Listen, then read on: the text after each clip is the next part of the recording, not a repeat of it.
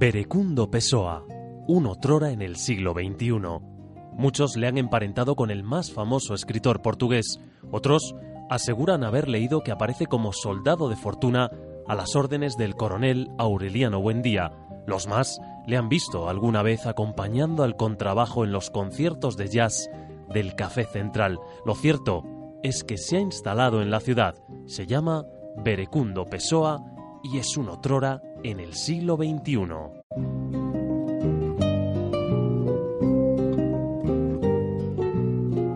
El jueves pasado acudí al Bierzo a la llamada de Prada a tope, que como cada año convoca a muchos amigos y clientes a la entrega de la castaña de oro y al encendido de la iluminación navideña del Palacio de Canedo, buque insignia de la mítica marca berciana.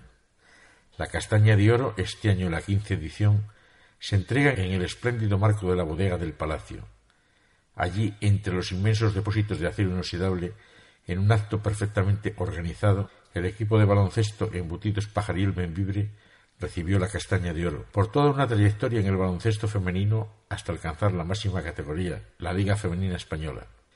Todos los intervinientes destacaron la progresión de este modesto club con uno de los presupuestos más bajos de su categoría, pero que con ilusión y trabajo se encuentra jugando en la élite del panorama nacional de un deporte femenino en alza. José Luis Prada aprovechó el cierre de este acto para lanzar un alegato en favor de los emprendedores, de las pequeñas empresas, de los negocios familiares que, como el suyo, aplican amplias dosis de trabajo e imaginación para conseguir sus cotas de mercado. Su lema a tope ha marcado toda su vida laboral y social durante varias décadas siendo uno de los grandes revulsivos del Bierzo y de León, para luchar contra el paro y la consiguiente despoblación, dejando bien claro los fines y objetivos de la Fundación Prada Tope. Promover el crecimiento de los pueblos, respetando y desarrollando la conservación y restauración de su medio natural y, en la medida de lo posible, su patrimonio arquitectónico, tratando de crear el medio adecuado para una vivencia mejor de la gente del campo.